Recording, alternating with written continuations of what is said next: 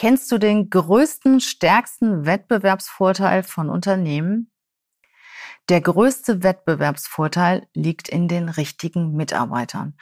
Hast du die richtigen Mitarbeiter, richtigen Mitarbeiterinnen an den richtigen Stellen? Sind sie engagiert, motiviert? Hast du überwiegend A-Mitarbeiter, Mitarbeiterinnen? Ja, ist dein Erfolg schon vorprogrammiert und du kannst ihn gar nicht mehr verhindern. Nur wie findest du diese Leute? Wie findest du die richtigen Leute? Und vor allen Dingen, wie hältst du sie danach in deinem Unternehmen? Darüber spreche ich in diesem Podcast. Ich gebe dir zehn Punkte weiter aus meiner Erfahrung, ja, die Chefs, die Führungskräfte beim Recruiting unbedingt beachten sollten. Mein Name ist Regina Volz. Ich bin Vollblut-Personalerin seit mehr als 20 Jahren als Führungskraft im Personalbereich unterwegs. Seit zehn Jahren betreibe ich die Volz Personalberatung. Wir sind High Performance Headhunter. Das heißt, wir legen sehr großen Wert auf die Persönlichkeit der Kandidaten, auf das Matching der Werte zwischen Unternehmen und Kandidaten und finden so die richtigen Mitarbeiter für die Unternehmen. Hör dir gerne an, was ich über das Thema Recruiting und die wichtigsten Aspekte im Recruiting zu erzählen habe.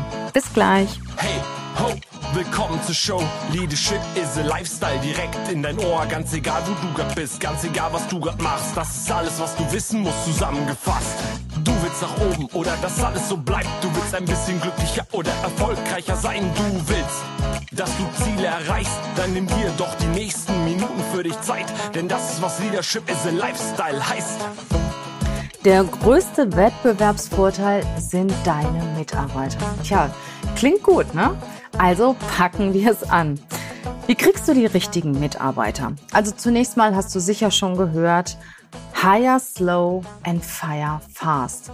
Das heißt, einer der wichtigsten Aspekte ist im, im Recruiting, in der Mitarbeiterführung. Such dir die richtigen Leute aus. Gib dir viel Mühe mit der Auswahl der Mitarbeiter. Achte auf die Persönlichkeit. Und wenn du merkst, es passt nicht, treffe schnell eine Entscheidung. Prüfe, wer sich ewig bindet oder zumindest für eine lange Zeit bindet. Check das ab, ob du den richtigen Kandidaten gefunden hast und ja, wir alle treffen Fehlentscheidungen. Und wenn du gemerkt hast, in den ersten Wochen, Monaten, das passt nicht, dann trenn dich wieder. Und ich habe in meiner langjährigen Tätigkeit als Personalerin so oft festgestellt, dass es heißt, na ja, also die ersten drei Monate, das hat noch nicht so gut geklappt, aber es kann ja noch besser werden. Oder die haben mich dann gefragt, ja, Frau Volz, wie kriege ich das denn hin? Die Probezeit läuft aus. Ich weiß aber noch nicht genau. Nein, wenn du Zweifel hast, trenne dich. Ich kann dir sagen, wenn das in den ersten sechs Monaten nicht geklappt hat, dann wird es auch weiterhin nicht klappen. Dann, wird, dann bringt es auch nichts, wenn du, ich meine, Probezeit verlängern kannst du nur in Anführungsstrichen, das kannst du, indem du die Kündigungsfrist verlängerst. Also bevor die Probezeit abläuft, kündigst du für einen späteren Zeitpunkt. Das kannst du schon machen, aber das macht definitiv keinen Sinn. Wenn du nicht direkt merkst, hey, der Funke ist übergesprungen, du hast den richtigen Kandidaten, die richtige Kandidatin, trenn dich wieder. Der zweite Punkt ist, achte bei der Auswahl des neuen Mitarbeiters, der neuen Mitarbeiterin unbedingt auf die Persönlichkeit. Leg nicht so einen großen Wert auf den fachlichen Skill. Klar, es gibt so ein paar Must-Have-Kriterien. Sind die erfüllt? Schau nicht noch, ob der, ob der äh, Kandidat oder die Kandidatin noch irgendwelche Faktoren hat oder Kompetenzen hat, die man lernen kann. Das Wichtigste ist die Persönlichkeit. Sorg dafür, dass dein neuer Mitarbeiter eigenverantwortlich arbeitet, leistungsbereit ist, eine hohe soziale Kompetenz hat, ja, eigene berufliche, persönliche Ziele, dass die Werte auch mit deinen Unternehmenswerten übereinstimmen, dass er sich selbst reflektieren kann, dass er weiß, was macht mich aus und ja, wo muss ich mich noch verbessern, dass er sich selbst steuern kann, dass er flexibel ist und gut mit Veränderungen umgehen kann. Weiterhin, Punkt drei ist natürlich auch wichtig, die unternehmerische Haltung. Ich finde es immer ja, schwierig, wenn ich Kandidaten im Vorstellungsgespräch frage, was ist wichtig, was ist ihnen wichtig an der neuen Position, was muss auf jeden Fall gegeben sein. Und ich kriege dann so zur Antwort, ja, eine gute Atmosphäre im Team. Es ist schon wichtig, klar, das ist für mich eine Grundvoraussetzung. Wenn ich einen Kandidaten interviewe und ihn frage oder sie frage, was ihnen wichtig ist, möchte ich gerne hören, dass auch das Thema Ergebnis wichtig ist, Zielorientierung da ist, eine gewisse, eine gewisse Erfolgsorientierung da ist und nicht nur ein angenehmes Team, weil wir sind ja nicht nur beim Kaffeeklatsch, weil wir wollen auch was erreichen. Also achte auf die Persönlichkeit der Kandidaten und auf die unternehmerische Haltung. Der vierte Punkt ist, ja, verstärke dein Recruiting und zwar nicht nur quantitativ, das heißt, schalte nicht noch mehr Stellenanzeigen, sondern qualitativ. Mach dich sichtbar und zwar in den richtigen Kanälen, dort, wo auch deine zukünftigen Mitarbeiter, Mitarbeiterinnen, wo, wo sie, wo sie unterwegs sind. Das heißt, Suchst du eher Führungsfunktionen, auch auf internationaler Ebene? Ja, mach dich auf LinkedIn zum Beispiel sichtbar. Suchst du klassische Mitarbeiter, Sachbearbeiter, Sachbearbeiterinnen, findest du sie wahrscheinlich eher auf Facebook oder Instagram.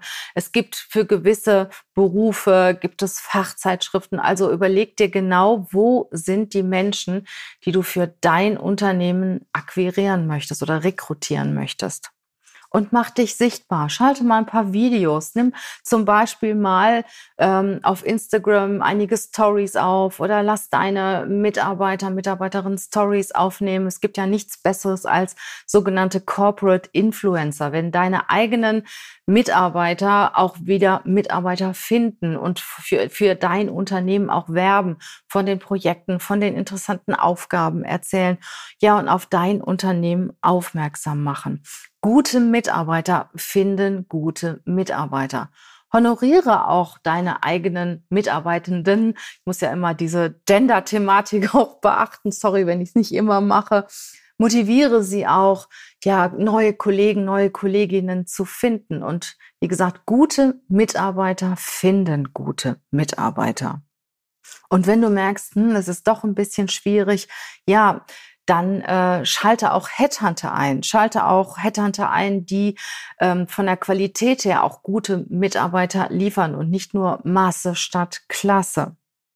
Du sagst vielleicht, ach, das kostet ganz viel Geld, einen Headhunter einzuschalten. Ja, aber überleg dir, wie viel Umsatz, wie viel Gewinn dir verloren geht, wenn der Mitarbeiter, die Mitarbeiterin jetzt mehrere Monate nicht in deinem Unternehmen beschäftigt sind. Der fünfte Punkt ist Hire for Skills, Fire for Attitude. Ich habe es eingangs schon mal gesagt, überbewerte die fachlichen Skills nicht. Ja, ich sage immer, das, was der neue Kandidat, der neue Mitarbeiter in den ersten sechs Monaten seiner Beschäftigung lernen kann, das muss er nicht unbedingt mitbringen. Ne, ich hatte letztens den Fall, ein Unternehmen äh, benötigte eine, eine Kraft, die gute Excel-Kenntnisse hat. Und ich habe eine Kandidatin vorgestellt, die hatte gute, aber keine sehr gute Kenntnisse, sehr guten Kenntnisse. Ja, und die hatte halt eine Absage vom Unternehmen gekriegt, weil da noch ein paar ja, Skills fehlten, was Excel angeht. Und habe ich auch gesagt, Menschenskinder, das sind ein, zwei Kurse und das kann man nachholen. Wichtig ist, dass die Dinge mitgebracht werden, die schwer zu erlernen sind und dass die Haltung stimmt, dass die Persönlichkeit stimmt. Das ist wichtig, dass die Werte stimmen, dass die Leute engagiert sind, Spaß daran haben, sich in dein Unternehmen einzubringen und dein Unternehmen nach vorne zu bringen. Der Punkt 6, ähm, es macht deine Führungskräfte stark oder dich auch selber im Recruiting stark. Ich erlebe so oft, dass Führungskräfte überhaupt keine Vorstellungsgespräche, keine Interviews führen können.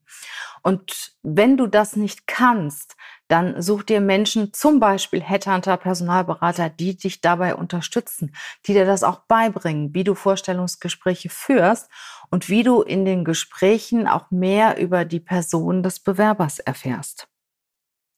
Der Punkt sieben ist, habe keine Angst vor guten Mitarbeitern.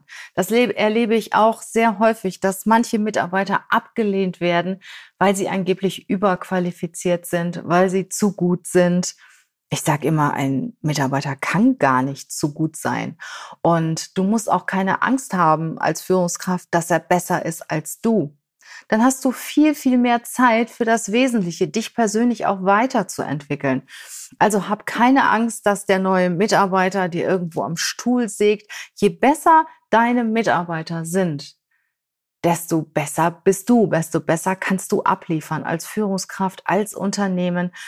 Also der Mitarbeiter kann nicht gut genug sein. Und wenn der sich auch weiterentwickelt, umso besser richtig, richtig gute Mitarbeiter, Mitarbeiterinnen schenken dir Zeit, schenken dir Energie und tragen extrem zum Erfolg des Unternehmens bei. Sie sind der Motor für den Unternehmenserfolg. Also lehne sie nicht ab. Dann ein Punkt, Punkt neun: suche Mitarbeiter, Mitarbeiterinnen, die dein Team ergänzen. Viele haben so das gleiche Beuteschema wie in einer Beziehung. Sie suchen immer wieder den gleichen Typ von Mensch.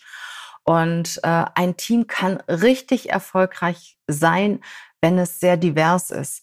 Das heißt, unterschiedliche Altersgruppen, äh, Mentalitäten, Herkünfte, ähm, Geschlechter. Also versuche eine gute, gute Mischung herbeizuführen. Es bedarf natürlich auch eine hohe Kompetenz, Herausforderung in der Führung. Ich sage nur, ein diverses Team kann richtig gute Ergebnisse erzielen. Also versuch mal von deinem klassischen Beuteschema abzuweichen. Schau dir mal die Beschäftigten in deinem Bereich an und achte mal darauf, dass du mal jemand einstellst, der anders ist. Anders ist als die, die du sowieso schon hast und es recht anders sind als du. Und geh auch mal die Herausforderungen ein, stell mal Menschen ein, ja, die dich von der Persönlichkeit auch nicht unbedingt so anmachen.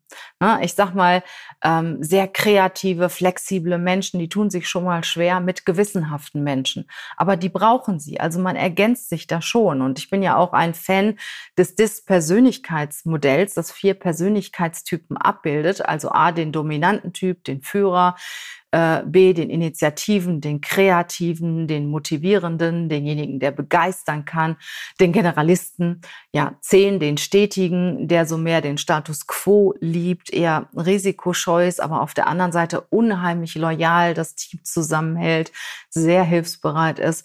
Und C, den Perfektionisten, den Gewissenhaften. Und nicht nicht jeder kann direkt auf Anhieb miteinander, aber sie können ein hervorragendes Ergebnis erzielen, wenn sie sich untereinander schätzen, wenn sie die unterschiedlichen Kompetenzen auch schätzen und wenn sie wissen, wenn sie jemand anderes auch mit einbinden müssen.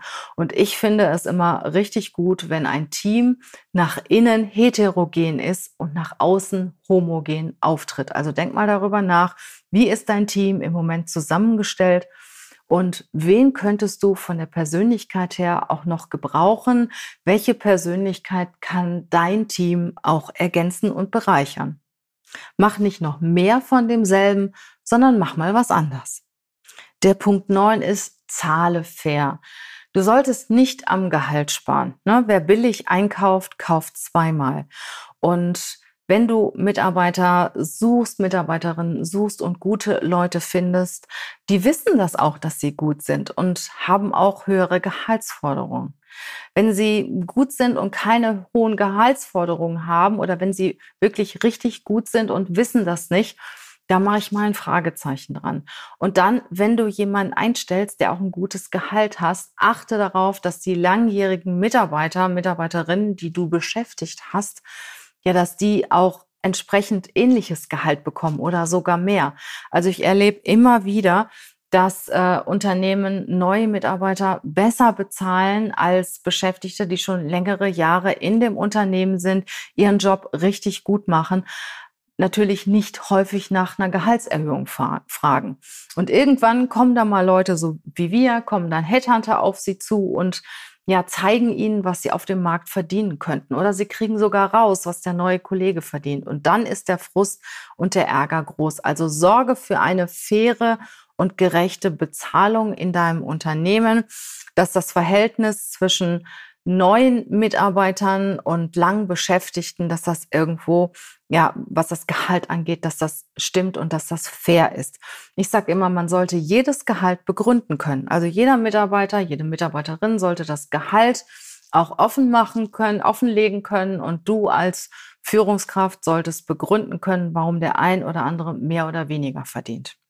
Und der letzte Punkt, der zehnte Punkt, ist ein Punkt, der, ja, ich sag mal, nicht zu unterschätzen ist. Kümmere dich um deine eigenen Talente, um die Leute, die du im Unternehmen hast. Fokussiere dich nicht nur auf das Recruiting, sondern sorg auch dafür, dass du die eigenen Leute im Unternehmen hältst, dass du die guten Leute weiterentwickelst, dass du sie fair bezahlst, dass du ihnen ausreichend Zeit schenkst, dass du mit ihnen regelmäßig kommunizierst, dass du sie weiterentwickelst, ähm, dass du sie wertschätzt, ja, dass du auch weißt, wo stehen sie gerade, wo möchten sie hin, dass du sie regelmäßig fragst, hey, wie geht es dir eigentlich? Wo möchtest du dich hin entwickeln? Wie kann ich dich dabei unterstützen? Und natürlich auch, dass du Verantwortung überträgst, weil gute Leute wollen Verantwortung. Und letztendlich ist es natürlich viel, viel günstiger, wenn du gute Mitarbeiter im Unternehmen hältst, als dass du neue suchst und neue einstellst. Fluktuation kann richtig Geld kosten. Darauf deshalb schau dir mal an, wer die A-Mitarbeiter, die wichtigsten Mitarbeiter in deinem Unternehmen sind und kümmere dich um sie. Wer nicht auf gute Mitarbeiter, in, wer nicht in gute Mitarbeiter investiert, der bleibt auf den schlechten sitzen. Wer nicht in gute Mitarbeiter investiert, bleibt auf den schlechten sitzen. Das waren die wichtigsten zehn Punkte, die du als Chef, als Führungskraft über Recruiting wissen solltest. Ich wiederhole nochmal. Das erste ist Hire Slow, Fire Fast. Das zweite, achte auf die Persönlichkeit. Dritte, achte auf die unternehmerische Haltung der Kandidaten.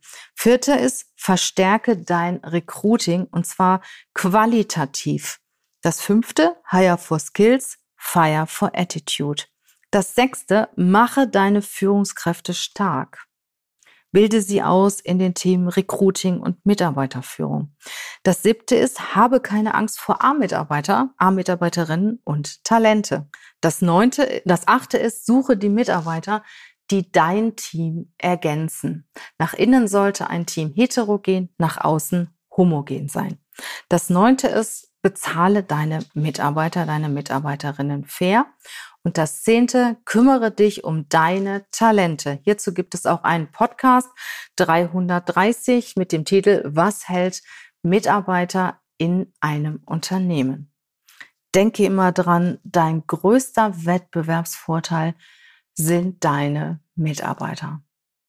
Brauchst du Unterstützung beim Recruiting, bei der Auswahl deiner Mitarbeiter? Sprech mich gerne an. Ich unterstütze dich dabei.